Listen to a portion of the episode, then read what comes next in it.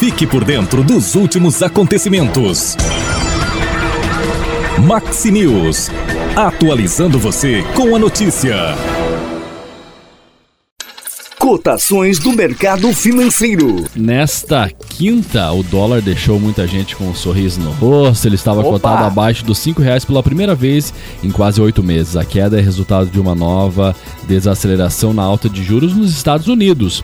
O FID, que é o Banco Central Americano, subiu a taxa de juros em 0,25 ponto percentual. Mas esse aumento é menor do que vinha fazendo. Na última reunião, antes desse, o aumento foi o dobro, de 0,5%.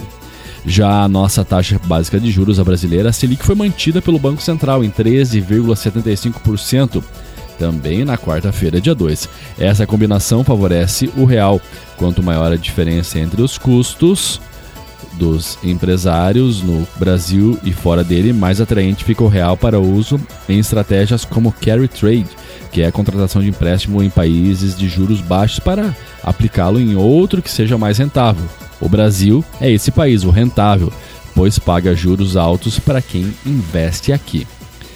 E brasileiros que trabalham com carteira assinada trabalharam, né, entre 99, 1999 e 2023 podem ter direito a receber uma bolada de 300 milhões de reais com a revisão do FGTS. Após dois anos, o Supremo Tribunal Federal remarcou a data de julgamento da ação, que pode beneficiar trabalhadores brasileiros com o valor de cerca de 300 bilhões de reais.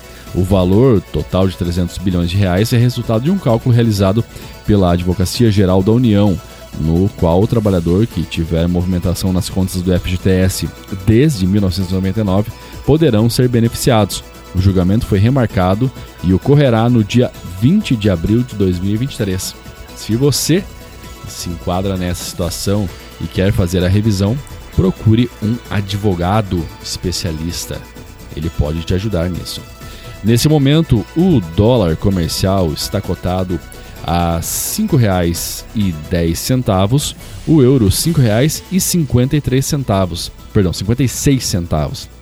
Na cotação agrícola, soja R$ 160,00 com 70 centavos a saca, milho R$ 77,80 a saca e trigo R$ 89,00 a saca. A cotação da Como, lembrando que pode sofrer alteração no período.